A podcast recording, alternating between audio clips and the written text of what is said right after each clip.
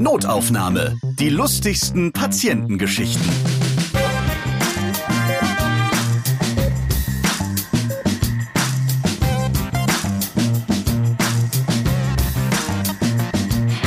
Da sind wir wieder. Schön, dass ihr auch da seid. Ich bin Ralf Potzus und in diesem Podcast erzählen Ärzte von ihren lustigen Begegnungen mit ihren Patienten. Heute habe ich Besuch, hm, der war schon mal da, der Orthopäde Dr. Boris Brandt. Grüße dich. Hallo, Ralf. Mit dabei ist auch Dr. Dr. Henning Wefel, Mund-, Kiefer- und Gesichtschirurg. Beide aus Neckarsulm, Großraum Stuttgart. Hallo, Ralf. Hallo. Ja, Doktor, Doktor. Wenn man wirklich ganz viel Wert auf seinen Doktortitel legt oder, oder so ein bisschen posern möchte, dann ist man ein Doktor, Doktor. Oder welche Hintergründe hat das, Henning? Ja, das kann man machen, wenn man pro sein will. Oder man kann sich das auch verdienen. Das Thema ist, dass wir als Mund-, Kiefer- und Gesichtschirurgen in Deutschland mittlerweile EU-weit angehalten werden, eben wenn wir den Beruf ausüben wollen, dass wir beide Studiengänge, also sprich Humanmedizin und Zahnmedizin, fertig studiert haben. Und wenn man dann noch Lust hat, dann kann man auch noch in beiden Fächern promovieren und so kommt man dann zu zwei Doktortiteln. Doktor, Doktor. Kein Stottern oder versehentlich äh, noch was ins Feld eingefügt. Es ist tatsächlich alles so korrekt und richtig. Bist du jetzt ein bisschen neidisch, Boris, weil ja, du hast nur einen Doktortitel? Ein bisschen neidisch schon, aber weißt du, auf den meisten Formularen ist ja gar nicht so viel Platz, dass man zwei Doktortitel eintragen kann. Insofern muss man auch das Gute darin sehen. Böse Zungen behaupten ja auch, den Arztdoktortitel, den bekommt man nachgeworfen. Das ist nicht so äh, schwer wie zum Beispiel beim Juristen oder so. Ist da auch was dran? Ja? Gut, wir wissen ja auch von vielen Juristen, die den Doktortitel wieder aberkannt bekommen haben. wir reden heute über ausländische Kollegen, die etwas anders arbeiten. Ihr erfahrt etwas über Patienten, die sich bereits schon im Eingangsbereich nackig machen. Und dann geht es ums Turfen. Turfen bedeutet ganz genau was? Ja, also Turfen ist eigentlich ein Begriff, den jetzt nicht der Boris und ich äh, kreiert haben, sondern das ist aus einem Buch, nennt sich House of God. Jeder, der Medizin studiert hat, weiß genau, was sich dahinter verbirgt eine Anleitung dazu, wie man den klinischen Alltag äh, in der Klinik hervorragend absolviert und auch durchsteht. Und also, da, da ähm, muss ich schon lachen, wenn ich nur dran denke. Also das muss wirklich jeder Mediziner lesen, um zu wissen, wie man dann durch die Zeit im Krankenhaus kommt. Also eine absolute Pflichtlektüre. Kann man aber auch lesen, wenn man kein Medizin studiert, um zu wissen, was so abgeht hinter den Kulissen. Ja, und da ist es eben so, ein Spruch wurde geprägt von einer der Protagonisten in diesem Buch. Und äh, der Satz lautet, bei Aufnahme schon an Verlegung denken. Und genau dieser Prozess wird nachher als Turfen bezeichnet. Also am besten, wenn der Patient kommt, schon überlegen, in welche Nachbarabteilung ich denn loswerden könnte. Wie kann man das Arbeiten verhindern? Das ist die direkte Übersetzung. Ja, kann man so sagen. Aber man hat ja sowieso genug zu tun. Also man muss die Arbeit nur richtig verteilen, sagen wir es mal so. Ich denke, das Turfen ist auch bei jungen Kollegen eher ausgeprägt als bei älteren, weil die sich natürlich noch unsicher sind. Ein Fall kann ich aus eigener Erfahrung schildern. Ich wurde nachts gerufen zu einem schwer verletzten Patienten, der eben viele Verletzungen hatte, ein sogenanntes Polytrauma. Da war es so, dass nach der ersten Durchschau des Radiologen bei den CTs der Computertomographie übersetzt, ähm, er dann gesagt hat, der Mann hat auf jeden Fall eine Mittelgesichtsfraktur. Dann schauten alle Kollegen, darunter auch viele erfahrene Kollegen, schauten auf mich und haben gesagt, ja, das ist jetzt wohl deiner. Und ähm, anschließend hat aber der Radiologe dann nochmals alles durchgemustert und hat dann, das kann man jetzt sehen, wie man möchte, zu meinem Glück dann eine kleine Blutung im Gehirn entdeckt und damit war es dann eben ein äh, neurochirurgischer und eben intensivmedizinischer ja, Patient. Da musst du doch dazu sagen, dass du ein bisschen ihn motiviert hast, genau zu suchen und genau nachzuschauen. Ja, ja, ich habe ja, natürlich muss er genau nachschauen. Ja, also. ah, also jetzt verstehe ich. Einmal muss er nachschauen für die Gesundheit, aber eigentlich noch mehr für die wenigere Arbeit. Auch für die Gesundheit des Arztes ist es äh, wichtig. Ja, natürlich, der muss sich auch erholen. Bei, bei uns in der Unfallchirurgie war das so ähnlich. Da kamen die Patienten nach, nach Sturz und dann war irgendwas gebrochen und dann ging's los, dass man überlegt hat, warum ist der Patient eigentlich gestürzt? Und wenn man jetzt über das Telefonkabel, das es damals noch gab, gestürzt war oder über die Teppichkante, dann war leider nichts zu machen. Aber manchmal wird den Patienten auch schwarz vor Augen und sie fallen deswegen hin. Und dann hat man die Fraktur versorgt oder hat es alles eingegipst. Und dann muss man sagen, dann muss man natürlich internistisch abklären. Dann muss man gucken, ob das nicht vom Herz kommt. Und dann war der versorgte Patient eigentlich ein Patient für die innere und dann konnte man den Patienten von der Chirurgie schön auf die Innere legen. Da musste sich der Kollege darum kümmern und den auch stationär aufnehmen. Es gibt doch bestimmt so Ärzte, die törfen sich so den ganzen Tag durchs Krankenhaus. Die gibt's mitunter, ja. Ja, das ist eine wichtige Lektion auch in dem Buch. Da lernt man nicht bloß Turfen, sondern man muss das Turfen richtig machen, damit es nicht zurückgeturft wird. Das ist eine ganz wichtige Lektion. Genau. Ping-Pong spielen mit Patienten. Also das Turfen gibt's ja nicht bloß bei den Ärzten, es gibt's auch bei anderen Berufsgruppen.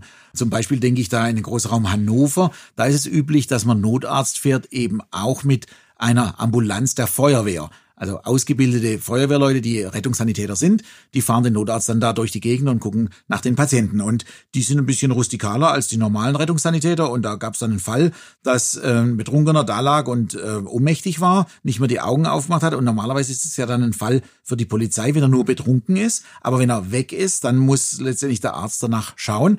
Und da war es dann so, dass der Feuerwehrmann ausgestiegen ist, vor dem Notarzt beim Patienten war, ihn am Kragen gepackt hat, links und rechts eine Watschen gegeben hat, also eine an die Backe gehauen hat. Der Patient ist noch nicht aufgewacht, hat die Augen aufgeschlagen und dann dreht sich der Feuerwehrmann zum Polizist rum und sagt, ist doch gar nicht unser Patient, der ist doch wach, der ist was für euch. Das ist dann quasi Hardcore-Turfen. Ja, das ist ähm, halt unter Feuerwehr und Polizisten ein bisschen anders wie unter uns Ärzten. Wir sind da feinfühliger.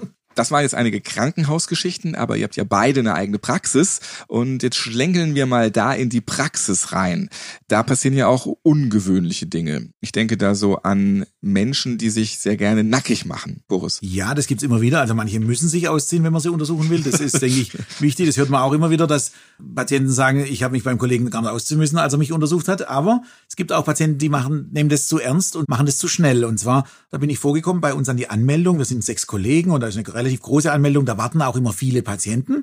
Und da sah ich dann, wie meine Kollegin mit einem Patienten gesprochen hat. Den hat sie wohl vor fünf Tagen behandelt und der war gestürzt und wollte ihr jetzt zeigen, was für einen blauen Fleck er am Gesäß hat. Und dann vor versammelter Mannschaft im Wartebereich an der Anmeldung vorne zieht er einfach blank, zieht die Hose komplett nach unten, um meiner Kollegin zu zeigen, was für ein ausgeprägtes Hämatom er da am Hintern hat. Ja, der war auch ein bisschen stolz. Ja, das wahrscheinlich. hatte bunte Farben, das sollte mal jeder sehen. Ja. Wahrscheinlich war es so. Hat man dann noch andere Dinge gesehen, außer den Hintern? Ich habe mich dann nicht so lange mit beschäftigt. Ich war gerade auf dem Weg in den Kaffeeraum, weil ich dringend einen Kaffee brauchte.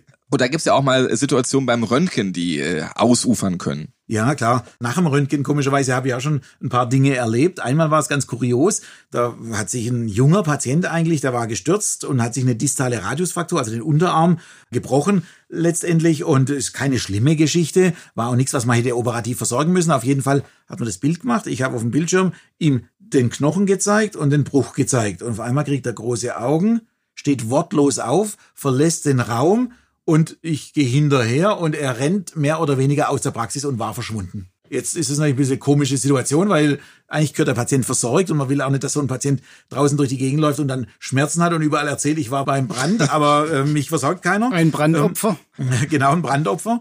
Drei Stunden später ging die Praxistür auf und da kam er wieder ganz kleinlaut mit seiner Freundin rein. Was war passiert? Er saß daheim auf dem Sofa, als sie heimkam vom Arbeiten und hat ihn gefragt, was ist jetzt los? Und dann meinte er bloß, es ist gebrochen. Und sie war ganz erstaunt, ja, und jetzt Gips oder, oder wie geht's weiter? Und dann hat er bloß zugeben müssen, dass er dann also im Schreck die Praxis verlassen hat und sie hat ihn dann überredet, wieder in die Praxis zu kommen. Er hat dann einen Gips bekommen und alles ist gut. Also war keine große Sache eigentlich, aber der Schreck, der ist ihm einfach richtig in die Kleider gefahren und er hat die Praxis verlassen müssen. Henning, du bist ja Kieferchirurg und da geht's ja auch ins Eingemachte im Mund, im Gebiss und so weiter. Da sind noch schreckhaftere Patienten mitunter bei dir am Start. Ja, das kann man so sagen. Also ich hatte mal einen Patienten, einen jungen Patienten, Anfang 20, der sollte eben zur Sanierung einiger nicht mehr erhaltungswürdiger Zähne zu mir kommen. Er sagt das immer so schön und so lieb, ne? Er hatte also ein total schrottes Gebiss. Ja, aber kann man sich gut vorstellen, wie das Gebiss ausgesehen hat. Wir drücken uns ja feinfühlig aus, ja. Dann war es so, dass er solche Panikattacken bekam und äh, mehr oder weniger im Bereich zwischen Eingangstür und Rezeption kauerte und äh, weinte und also mehr oder weniger den Nervenzusammenbruch hatte und anschließend die Praxis dann auch fluchtartig verlassen hatte. Also die Zähne wurden dann eben nicht entfernt. Einige Wochen später habe ich mir gedacht, Mensch, den kennst du doch. Dann war der bei der Serie Das Model und der Freak. Und ähm, das ist die Karriere, die dieser Mann hingelegt hat. Immerhin. Also äh, hat er es noch geschafft ins Trash-TV. Und jetzt wissen wir auch, Ärzte schauen sich das auch an. Genau. Ja, aber apropos, manche schaffen es zu fliehen, manche schaffen es auch nicht mehr zu fliehen. Ich hatte einen Fall damals noch allerdings im Krankenhaus, das ist schon ein paar Jahre her, da gab es diese Röntgenbilder, die man dann an den Röntgenkasten aufgesteckt hat, um da richtig zu durchleuchten, um das gut zu sehen. Und dann stand ich so davor und habe so mir das alles angeguckt, ob da eine Fraktur, also ein Bruch vorhanden ist. Und der Patient stand hinter mir, ich habe ein Atmen gehört an meinem Hinterkopf und irgendwie, wenn ich so drauf gucke, denke ich, der kommt immer näher, immer näher, immer näher. Und irgendwann habe ich gespürt, dass er zusammenfällt und auf mich drauf fällt, weil er so erschrocken war oder so Angst hatte vor dem, was jetzt da auf dem Röntgenbild zu sehen war, dass er ohnmächtig wurde und mir sozusagen in den Rücken gefallen ist, im wahrsten Sinne des Wortes. Man muss mit allem immer rechnen. Also, ja, aber damit konnte ich jetzt nee. auch nicht rechnen. Vor allem, es war ja nichts auf dem Röntgenbild zu erkennen. Ja, aber gesagt. die Schreckhaftigkeit, die beginnt mitunter im Kleinen. Also als Arzt musst du auf der Hut sein. Ja, auf alle Fälle. Vor allen Dingen auch vor Kollegen. Mir fällt da noch eine Geschichte ein. Ich hatte eine Patientin zu operieren und der Freund war angehender Zahnarzt und äh, wir hatten das in einer Sedierung, also in einem sogenannten Dämmerschlaf gemacht. Der Freund wollte aber zugucken. Die Freundin hatte die Einwilligung dazu gegeben. Während der Operation fällt der angehende Zahnarzt dann um wie eine Bahnschranke. Das Ende von dem Ganzen war dann, dass beide zusammen nebeneinander in trauter Zweisamkeit im Aufwachraum lagen. Das war nicht so geplant, aber es war natürlich für den jungen Mann dann erstmal einschneidend. Es gibt aber, muss man sagen, immer wieder. Also in den OPs sind ja oft Praktikanten dabei oder, oder Krankenpfleger, Schüler oder Schülerinnen und die dann einfach mal zuschauen. Und da wird schon immer gewarnt, ähm, nimm dir einen Stuhl, dann kannst du dich notfalls hinsetzen. Viele werden da ohnmächtig, weil einfach der ganze Stress, der da drum ist, nicht so arg blutig, aber es ist halt einfach komisch und man traut sich da auch nicht so richtig zu bewegen und scheinbar auch nicht richtig zu atmen. Und viele schaffen es dann auch auf den Stuhl und man sieht dann aus, sie sind bleich. Manche müssen sich dann auf den Boden legen und manche werden so ohnmächtig, dass sie wirklich umfallen. Und das Problem ist in dem OP, das sind ja richtig fließender und harter Boden. Und wenn sie da aufschlagen, dann kann es dann schon auch mal zu Verletzungen bei den Praktikanten oder bei den Zuschauern kommen. Jetzt gibt es ja auch Missverständnisse mit ausländischen Kollegen oder zumindest sie behandeln die Patienten etwas anders mitunter. Ja, wir haben immer wieder ausländische Kollegen, was den ganzen Ärztestamm ja auch so ein bisschen bereichert und man kriegt ein bisschen was mit aus anderen Kulturen, finde ich ganz interessant. Aber wir hatten mal einen Griechen bei uns mit im Team. Und da war es folgendermaßen, es gibt so im Arztbereich ein Syndrom, das heißt Morbus Mediterranee. Das soll so ein bisschen darstellen, also Morbus, der heißt Krankheit und Mediterranee, naja gut, Mittelmeerraum. Das soll darstellen, dass Patienten aus dem Mittelmeerraum, wie drücke ich mich richtig aus, einfach ein bisschen schmerzempfindlicher sind, vielleicht ein bisschen wehleidiger sind, vielleicht das ein bisschen anders auffassen, solche Erkrankungen oder Schmerzen. Und Denken wir da so an, an Fußballspieler, ist vielleicht so eine, so eine neymarische Krankheit. Sowas in dem, ja. das trifft vielleicht ganz gut, ja. Und das ist, trägt man manchmal in die Akte ein, damit der nächste Behandler dann schon weiß, ah ja, also der war schon mal bei mir und der sieht es ziemlich übersteigert. Und der Grieche hat die Akte durchgelesen und hat dann den Eintrag da gefunden, Morbus Mediterranee. Und hat gefragt, was denn das für eine Krankheit sei, weil die, die kennt er nicht. Ja, und dann haben alle Kollegen sind so ein bisschen rumgeeiert und wollten dem Griechen jetzt nicht sagen, was das letztendlich bedeutet. Aber am Ende hat man ihm das dann erklärt. Also es geht um Mittelmeerraum und das Schmerzempfinden. Und der hat sich totgelacht. Er fand es so super. Und bei jedem, der aus dem Mittelmeerraum in Zukunft in die Ambulanz kam, war er sofort der Erste, der eingetragen hat, Morbus Mediterranee und, und, und. Also der hatte richtig Spaß dran. Also solche Kollegen gibt's dann auch, die das ganz mit Humor nehmen. Aber dann gibt's auch noch eine andere Geschichte, die ich ungern erzähle, aber ich weiß, dass ihr auf lustige Geschichten aus seid. Ja, her damit. Ich hatte, ich hatte auch mal einen polnischen Kollegen. Dann war es so, dass ein Patient kam mit Unterbauchschmerzen und es hat sich letztendlich herausgestellt, dass er eine Chlamydieninfektion hat. Das ist also eine Geschlechtskrankheit letztendlich. Und er kam auch mit seiner Freundin. Und die saßen dann beide da, die Untersuchungen waren gelaufen und man musste ihm jetzt verkünden, dass er eben diese Infektion hat und dass es irgendwie ähm, und die hatte er nicht von der Freundin zu tun hat. Wahrscheinlich nicht. Also sie hat sich nicht krank gemeldet und sie hatte auch keine Symptome. Das war das Schwierige. Und ich bin dann außen auf dem Gang gewesen, habe jetzt überlegt, wie, wie sage ich es jetzt am besten? Dann nehme ich ihn beiseite oder wie kann ich das machen? Und da kam polnischer Kollege vorbei und habe ich den gefragt, Mensch, wie soll ich das denn erledigen? Ich war noch relativ jung und unerfahren, das war ein älterer Pole, der hat schon Erfahrung gehabt und er hat gesagt, kein Problem, das mache ich. Und ich sagte, super, der erlöst mich da von meinem Schicksal, wunderbar. Dann sind wir also zusammen rein zu denen, der ist stockvoll auf ihn zu, hat zu ihm gesagt, kommt vom Ficken, hat sich rumgedreht und ist wieder gegangen. Also ist nicht meine Wortwahl, muss ich dazu sagen. Und Aber es könnte aus deinem Mund gekommen sein. Mitnichten.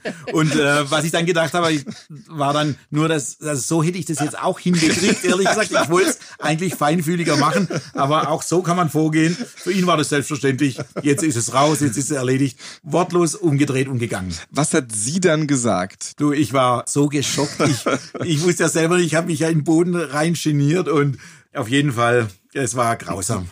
Aber wahr. Noch eine nette Geschichte zu Ausländern kann ich vielleicht erzählen, zu ausländischen Kollegen. Wir hatten einen chinesischen Gastarzt bei uns und äh, wie der Teufel so will, hatten wir einen Patienten, der war in China irgendwie im Krankenhaus gewesen und kam dann auch zu uns mit einem chinesischen Arztbrief. Aber keiner von uns ist natürlich in der Lage, so chinesische Schriftzeichen zu entziffern. Aber wir haben uns an ihn erinnert und hatten Glück und er war dann irgendwo auf Station, haben ihn gerufen, haben ihn gebeten, uns den Arztbrief zu entziffern.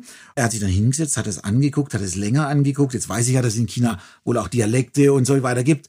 Und er hat uns dann mit großen Augen angeschaut und hat gesagt, er kann das uns nicht übersetzen, weil das eine Arztschrift ist. Und die Handschrift der Ärzte in China sei genauso schlecht wie hier in Deutschland. Und er könne uns das nicht übersetzen, obwohl er denn die Schriftzeichen eigentlich kann. Ja, die Ärzte. Weltweit haben Ärzte eine Sauklaue. Ich freue mich ja immer über die Rubrik Ist hier ein Arzt anwesend? Wenn man als Arzt gerade privat unterwegs ist, zum Beispiel auch im Urlaub, unterwegs im Flugzeug, auf dem Schiff oder so weiter, und dann passiert etwas und dann hat man die Verpflichtung, ja einzugreifen.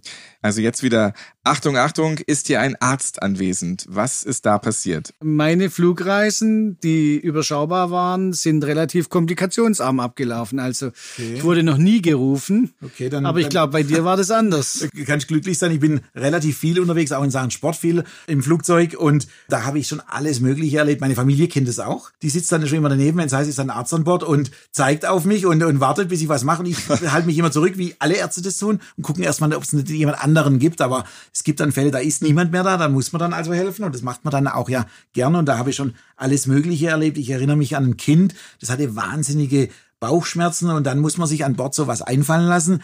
Eigentlich ist die Ausrüstung, so war es zumindest vor Jahren noch, relativ schlecht dort, keine großen Medikamente oder sonstige Hilfsmittel.